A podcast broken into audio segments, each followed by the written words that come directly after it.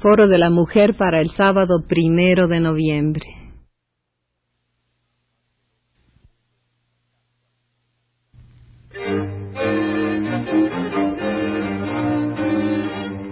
Foro de la Mujer. Programa a cargo de Alaide Fopa.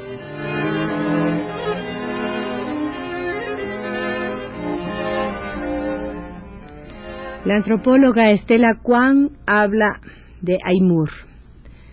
La semana pasada eh, le dediqué yo mi programa a las mujeres de Guatemala, es decir, a las mujeres que en esos momentos sufren en modo particular la represión, a las mujeres que luchan contra la represión, a las campesinas, a las indígenas, que, como decía, representan este hecho nuevo, doblemente nuevo, la participación indígena y la participación de las mujeres en las luchas de liberación.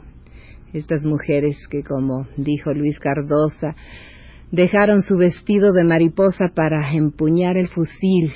Hablamos de las monjas que tuvieron que dejar sus conventos y que hacen también una vida clandestina. A raíz de este programa, varias personas me hablaron preguntándome qué, qué se podía hacer. Y sabemos cómo la solidaridad en México se ha manifestado por las luchas de los pueblos centroamericanos, por Nicaragua, por El Salvador y también por Guatemala. Eh, fue una omisión de mi parte y en realidad, eh, sobre todo la falta de tiempo, y me lo proponía hacer, eh, no haber dicho que existe una agrupación, una agrupación de mujeres para las mujeres en modo particular y que esta agrupación se llama AIMUR. Yo podría contarles la historia, pero eh, me parece preferible que lo haga y que establezcamos un diálogo con una de las fundadoras de AIMUR, que es Estela Kwan, antropóloga, que empezó a moverse en este sentido en un grupo de antropólogas, precisamente. Entonces, Estela, me gustaría que nos dijeras cómo nació AIMUR. Eh, a partir de la, de la matanza del 31 de enero en la Embajada de España, nos reunimos un grupo de antropólogas e historiadoras.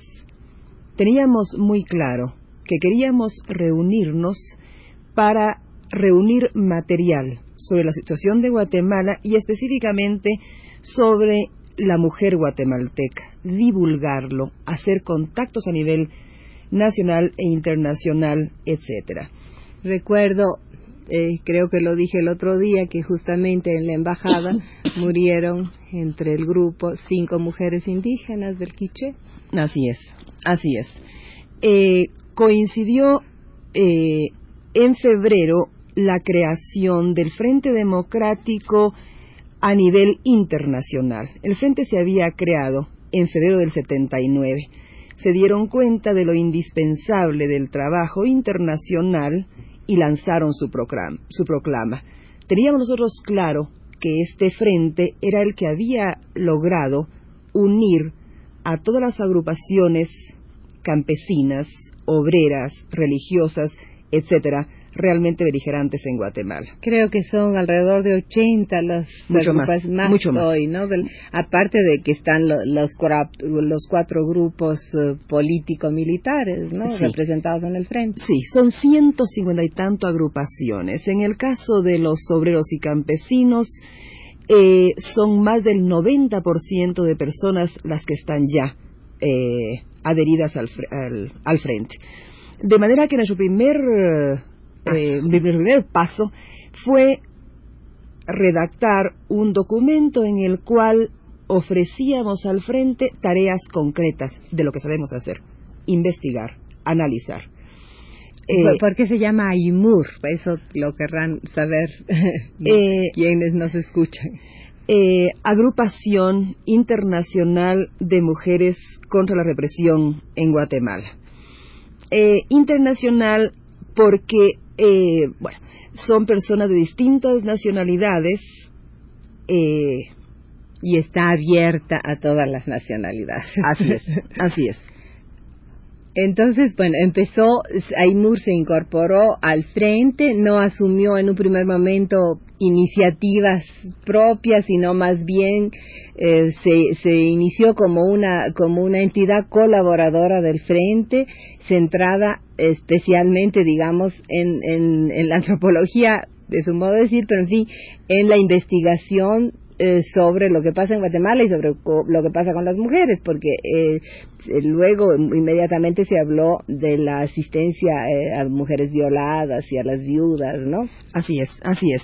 Es decir, nosotros queríamos queríamos tener suficientes materiales para que aquellas personas que quisieran consultarnos pudieran venir a nuestra pequeña sede. Así ha sido. Eh, es decir, formar un círculo de estudios porque nos interesaba las relaciones interétnicas en el caso de Guatemala, en que, bueno, 55% de la población es, es indígena. Sabíamos que no íbamos a resolverlo nosotros de ninguna manera, pero sabíamos también que agrupaciones como el CUC, como Justicia y Paz, están produciendo materiales sobre la relación. Es la Unión de Campesina, Confederación de Unión Campesina. Así es. Entonces, eh, enterarnos de la realidad, eh, fichar los materiales, etcétera.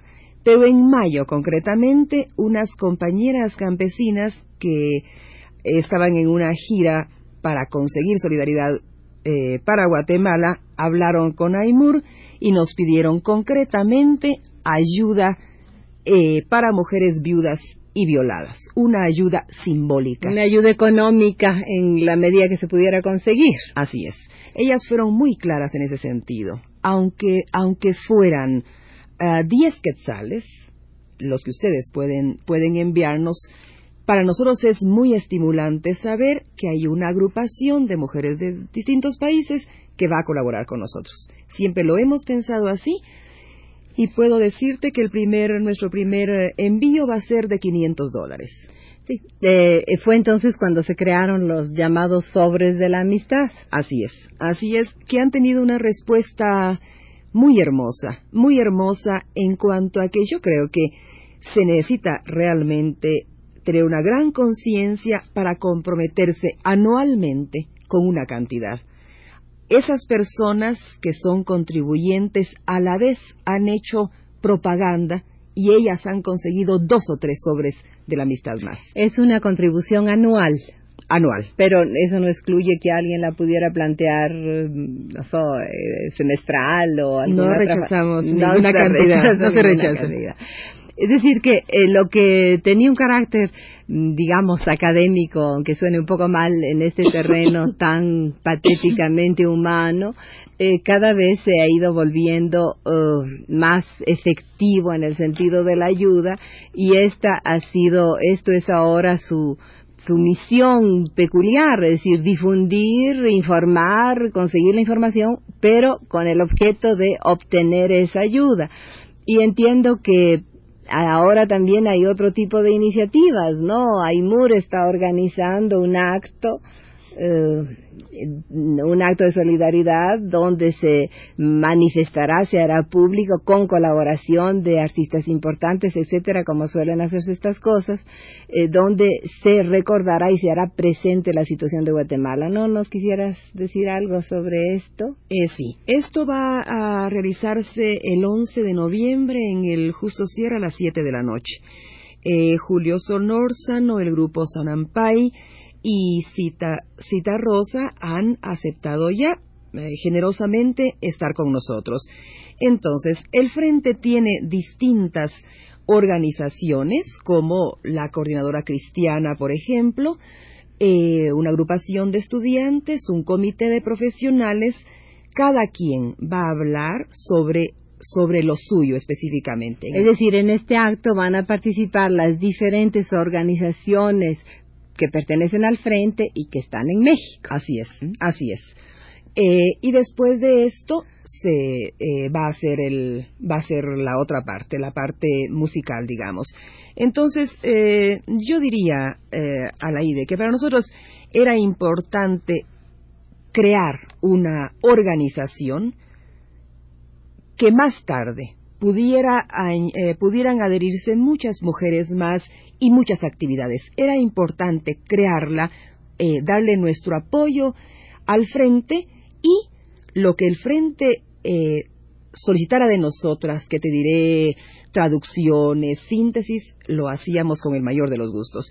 En realidad, para nosotros fue bastante claro eh, nuestra, lo que nosotros podíamos hacer. En los objetivos del frente, por ejemplo, que tengo aquí la proclama de fundación, el número, el número dos dice, por ejemplo, concretamente, denunciar internacionalmente ante los pueblos del mundo la represión de que son objeto los sectores populares y democráticos, demandando la solidaridad concreta con el pueblo de Guatemala en términos de denuncia, protestas, organización, de comité de solidaridad y envío de ayuda material para las víctimas de la represión y para el cumplimiento de las tareas del frente. Es decir, que AIMUR cumple con todos los requisitos. Exactamente. Es decir, denuncia, eh, colaboración, información, difusión y recaudación de fondos. Eh, yo estoy segura que muchas personas están deseosas, porque además me lo han manifestado, de poder, de responder a este llamado que se hace cada vez más urgente en esta fase que se acerca a ser la fase final. Eh, el proceso de Guatemala tal vez eh, ha sido menos conocido que otros, eh, pero se ha realizado dentro de una gran madurez y hoy también necesita, como lo necesitó Nicaragua, como lo necesita El Salvador, el apoyo de México, el apoyo de los amigos.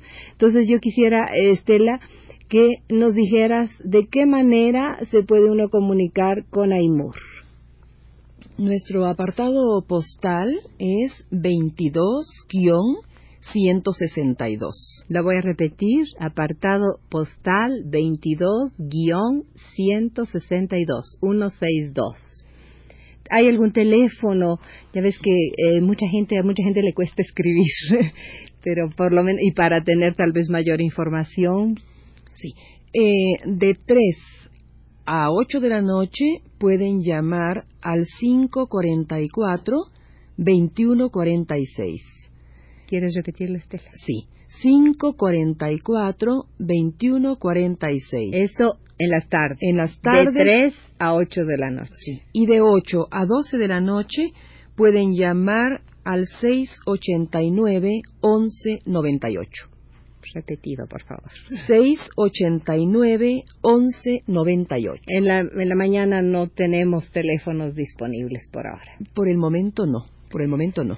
Bueno, yo creo que esto es muy importante y como decía al principio, eh, al hablar eh, la semana pasada de lo que pasa en Guatemala y de lo que pasa eh, lo que les pasa a las mujeres de Guatemala y lo que hacen las mujeres en Guatemala, realmente quedaba inconcluso el tema si no se mencionaba el hecho de que en México hay también un grupo de mujeres mexicanas y no mexicanas, guatemaltecas algunas, que están pensando en las hermanas de allá y tratando de hacer algo en su ayuda, aunque esa ayuda es siempre insuficiente y, y aun cuando sabemos muy bien que la lucha se lleva desde adentro y es muy poco lo que podemos hacer desde afuera.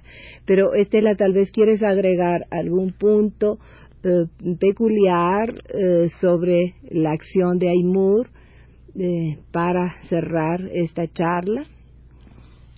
Yo pediría que colaboraran con nosotros económicamente, asistiendo también a aquellas cosas como este acto, por ejemplo, enterándose de la situación de Guatemala y tratando, tratando de seguir los acontecimientos de Guatemala para protestar, eh, ayudarnos en la protesta. Ahora, por ejemplo, acaban de secuestrar a esta periodista guatemalteca, Irma Flacker, su hijo fue asesinado.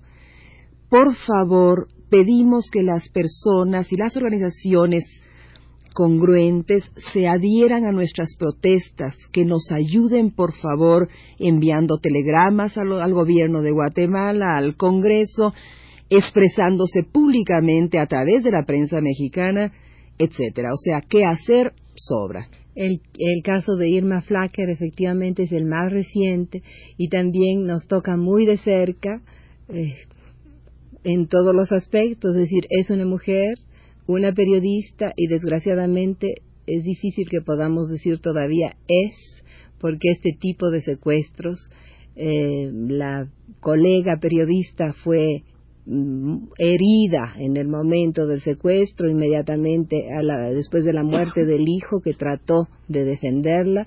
Lo probable es que Irma Flacker ya no viva hoy y que sea hoy su nombre un símbolo más de la resistencia en Guatemala, de la resistencia de las mujeres guatemaltecos. En este caso, ella tuvo una acción muy valiente desde la prensa y esa es la razón de su secuestro y probablemente de su muerte, porque fue testigo de uno de los hechos más terribles que fue el secuestro de los 27 sindicalistas. Ella fue testigo de eso, lo denunció, Evidentemente los 27 sindicalistas no han aparecido y en cambio ha desaparecido Irma Flacker. Me parece pues muy oportuno que Estela que la hayas recordado en este momento porque es también una de las mujeres de Guatemala que sufren la represión y que han resistido. Muchas gracias Estela.